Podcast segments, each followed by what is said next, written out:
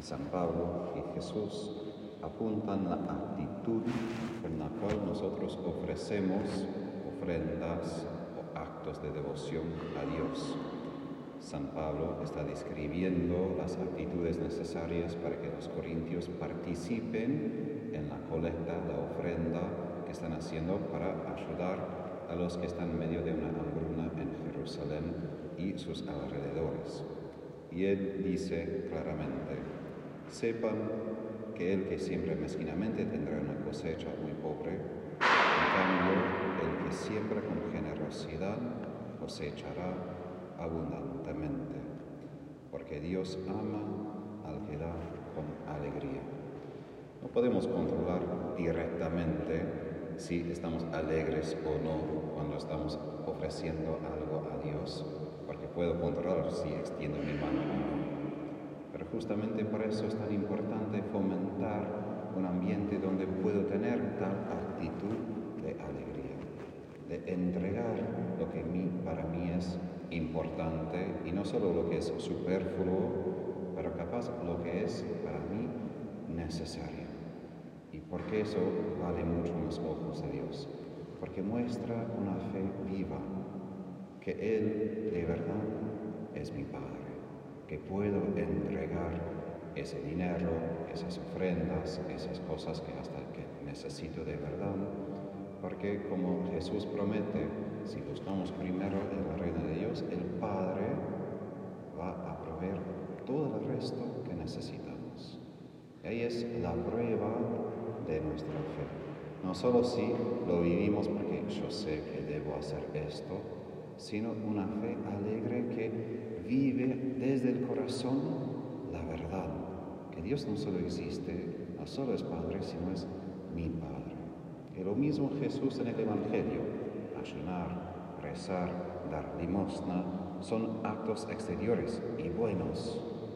Pero Jesús varias veces en los Evangelios dice a los que son sanados en su encuentro con Él, tu fe Jesús está describiendo cómo podemos hacer esas mismas tres cosas que son fundamentales y para judíos y para cristianos, pero con una fe viva. Y Jesús cuando dice que esos hipócritas hacen para que los demás lo vean, justamente carecen de esta fe, porque dependen totalmente de lo que se puede ver y lo que se puede recibir ya desde ahora, desde los otros. Pero persona que ayuna desde fe puede esconder esto de los demás porque cree firmemente no solo con emoción así, sino entiende desde el fondo de su corazón que Dios ve. Dios ve lo que estamos haciendo y Él ve el corazón y la intención. Por eso es tan importante no solo el sacrificio mismo, sino el que sacrifica. Eso es lo que Pablo y Jesús están describiendo. El tipo de persona, las cualidades de la persona que ofrece esas ofrendas esos sacrificios a Dios y hasta eso es mucho más importante.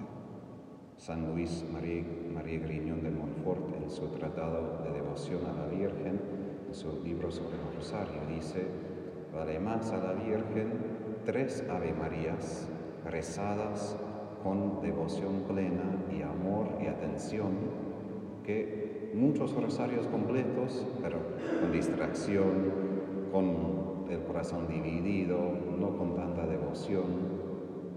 Eso es lo que están diciendo hoy. Más que todo es la fe con la cual nosotros presentamos esas ofrendas. Sí podemos ofrecer cosas grandes a veces, pero más importante que una cosa grande es la fe grande con la cual ofrecemos esto. Jesús en el Evangelio es claro que solo necesitamos un granito de fe. No necesitamos cantidades grandes, necesitamos un granito de fe para creer en ese Padre que ve en lo secreto. Y eso es a la vez como una amenaza porque ve todos nuestros pecados, pero también es un gran consuelo. Todo lo que los demás no ven, todo lo que no, por lo cual no me dan gracias, no me agradecen, Dios sí capaz que mejor. Porque justamente como Jesús dice, si los demás ven, me agradecen y dan en cambio, quizás ya recibí mi premio. Pero cuando quedo sin nada y solamente con la fe que Dios lo ve, allí tengo el premio,